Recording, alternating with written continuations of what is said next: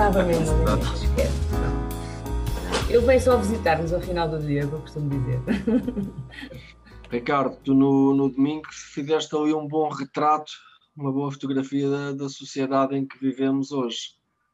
Uh, foi muito interessante ouvir-te e, e ao mesmo tempo assustador, porque nós vivemos emprenhados em alguma coisa da qual a maior parte das vezes nem temos consciência. Um, tu começaste por citar um, um filósofo que eu uh, não consigo dizer o nome. Byung-Chul Byung-Chul An, é germano-coreano. Não, não é fácil. Origem é asiática, é mas tem também nacionalidade uh, alemã. Ele estudou na, na Alemanha. Byung-Chul An, e sim, ele, ele, ele é uma das vozes mais inovadoras, mais uh, estudadas a várias áreas, na área da comunicação, da sociologia, etc., porque ele procura um, fazer retratos dos nossos modos de convivência, dos nossos modos de construção social e procura ter uma linguagem apocalíptica no sentido de desvelar a realidade que está por trás deste ritmo um, em que todos nós nos encontramos, neste ritmo frenético, incessante, mas que muitas vezes nós um, não, não, temos, não temos uh, tempo, não temos capacidade crítica para nos abstrairmos e olharmos de um, de um outro ângulo para aquilo que, que é uma narrativa que nos orienta, que nos um, oferece referências para um, retirarmos o sentido da nossa vida, nos oferece referências para, para darmos significado à nossa vida e quando damos por ela estamos uh, mergulhados, é justamente isso, estamos mergulhados, submergidos, ou numa linguagem mais bíblica, estamos subjugados, estamos um, subjugados num, num ritmo de vida em que em que nós não temos tempo para nada, nós não temos tempo para ninguém, nós não temos tempo nem para nós próprios, nós todo o tempo que temos é sempre a, a pensar uh, como é que conseguimos garantir a vida, como é que conseguimos produzir mais, como é que conseguimos uh, ter melhor desempenho, como é que conseguimos uh, alcançar o sonho que esta narrativa também nos, nos procura seduzir, enfim. Parece-me que nós, uh, ao mesmo tempo que somos vítimas deste sistema, somos precursores do sistema também, não é? Porque acabamos e... por alimentar isto. Exatamente. A palavra é mesmo assustador, é mesmo assustador, foi o que o Bruno disse. Eu, quando ouvi o teu relato no domingo, é assustador, eu não sei se é o facto de nós não termos consciência do estado em que estamos ou de não querermos ter consciência. Porque uma das coisas que eu refleti, agora quando estava a ouvir falar, estavas a dizer, nós não temos tempo, e nós todos sabemos aquele clichê de a gente só não tem tempo para aquilo que não quer, não é? Porque quando Exatamente. queremos ter tempo, nós arranjamos tempo, e é verdade. Ah, às vezes eu acho, e isto é muito duro de dizer, ah, ah, nós às vezes não temos é vontade, ou não temos coragem para parar e refletir, porque parar e tomar consciência de uma série de coisas é muito difícil. É muito mais fácil, por mais que isto pareça estranho, é muito mais fácil continuar neste ritmo frenético, continuar a alimentar isto, porque isto já é uma estrutura que está montada. E ainda por cima é qualquer coisa que fica bem perante os outros. A sociedade recompensa-te. Uau, que trabalhador, que dedicado, uh, é um bom pai de família ou é uma mãe extraordinária, faz tudo, trabalha, faz com os miúdos, os trabalhos de casa. Uau, portanto, a sociedade e as pessoas à nossa volta, até os nossos amigos, um, nos acabam por impulsionar a continuar. E eu acho que pararmos, nem que seja só para pensar, mais que não seja só escutarmos a pregação de domingo e isto, de alguma maneira, fazer-nos cair um bocadinho a ficha e fazer-nos pensar, o que é que eu ando a fazer? Para onde é que eu estou a caminhar? Porque é verdade isso que disseste, somos nós que alimentamos o sistema. O Byung Chulan, ele, ele, hum, diz que vivemos numa época, ou que já vivemos numa época, em que uh, havia uma força externa que nos coagia uh, nesta relação do trabalho a produzirmos. Portanto, era um patrão que tinha o poder, que tinha a autoridade, que tinha uh, uma força vertical que nos dizia tens que cumprir X tempo de trabalho.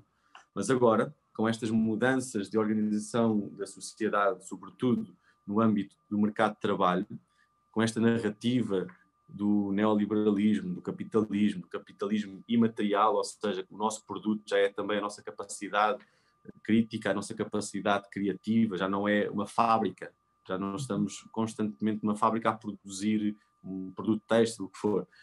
Uh, já somos nós próprios que nos impomos a nós uh, atingir os sonhos de que esta sociedade nos leva a, a, seduzir como sendo sonhos ideais, de ser um, ter uma carreira de sucesso, de atingir um status uh, profissional, enfim. Então, já sou eu o senhor e o meu escravo. Eu sou o meu próprio senhor e o meu próprio escravo. Hoje em dia, por exemplo, é interessante que nas empresas tu já não és o, o fabril, tu já não és um empregado, tu agora és um colaborador. Ou seja, está nas tuas mãos a prerrogativa de tu poderes ter o sucesso que tu sempre almejaste, o sucesso que tu sempre de desejaste. E és tu próprio que te escravizas nesse regime. Porquê? Porque tu, de facto, queres atingir uh, um salário melhor, queres atingir uh, um status dentro da empresa à qual tu sacrificas a tua vida, tu sacrificas a tua família, tu sacrificas a tua saúde física, emocional, uh, psicológica, espiritual, e tu, e tu, como queres chegar lá, como tu queres atingir esse sonho idealizado, és tu próprio que te escravizas para lá chegares. E isso é, de facto, uh, assustador, como vocês estão a dizer, uhum. porque uh, não há limite. A, a, verdade é que grande parte das pessoas não chega lá, porque é, é, acaba por ser um bocado falacioso, e não há um limite, não há um limite, porque em nome de eu ter uma melhor condição de vida, em nome de eu conseguir atingir determinados sonhos, objetivos, metas, uh, etc., eu sacrifico-me a mim, sacrifico, sacrifico a minha saúde, sacrifico a minha saúde uh, emocional, afetiva, espiritual, sacrifico a minha família, sacrifico os meus filhos. E vivemos assim, construímos uma sociedade assim, escravocrata, sendo que, sendo que no Egito havia um tirano externo que verticalizava, ou seja, era ele que tinha a palavra do poder, a palavra da autoridade, a palavra do sofrimento. Agora sou eu que me sujeito, por uhum. mim próprio, a esse regime.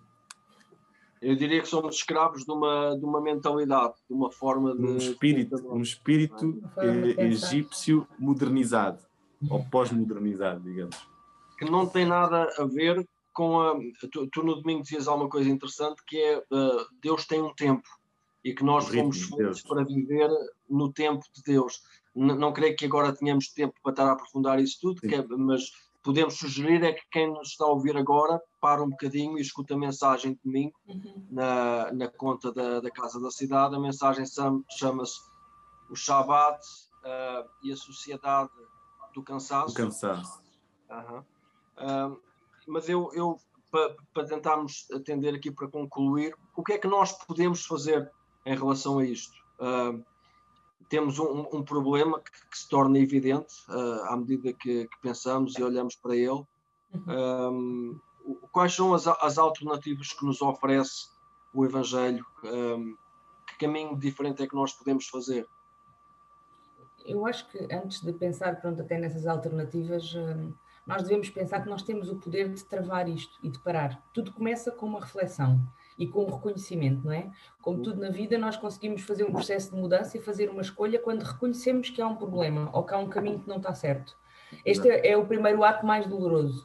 E depois eu acho que é a questão de estarmos muito atentos aos sinais. Eu sei que os sinais são um bocadinho clichê, o não dormir tão bem à noite, o estarmos constantemente sem paciência, o facto de estarmos cansados para tudo e para todos, ou se calhar ainda um sinal que nos possa chamar mais a atenção. Havia coisas que eu fazia com tanto prazer e agora já nem paciência para isso tenho. Já nem aquilo que era prazeroso para mim eu consigo aproveitar, eu consigo saborear. Eu acho que esta, esta perda de sabor da vida deve-nos despertar a tempo de tomarmos uma decisão. E, e, eu, eu, pessoalmente, eu não sou a melhor pessoa do mundo para falar sobre este tema, porque a única coisa que eu posso vos dizer é que me admito como culpada e como pessoa que falha. Pronto. Eu costumo fazer, além de estar atenta aos sinais, é pedir ajuda às pessoas que estão próximas pedir às pessoas que me travem, olha, quando eu estiver a exagerar nos horários, quando não tiver a haver descanso, alguém, pronto, geralmente é o Nuno, às vezes os miúdos, os miúdos já vão sendo bastante sinceros, isso também é doloroso. Uh, nada como a adolescência, para te dizerem na cara as coisas.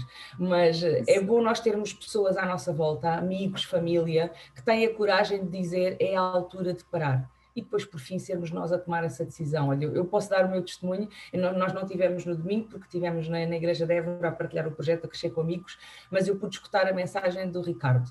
E como tinha trabalhado sábado e tinha trabalhado domingo, então decidi descansar na segunda. E tive um dia mais tranquilo e fiz uma coisa que não fazia há imenso tempo, que foi, deixei os miúdos na escola e fugi até à praia. Pronto, vantagens de Setúbal é que tu andas um bocadinho de carro e sem querer estás na praia.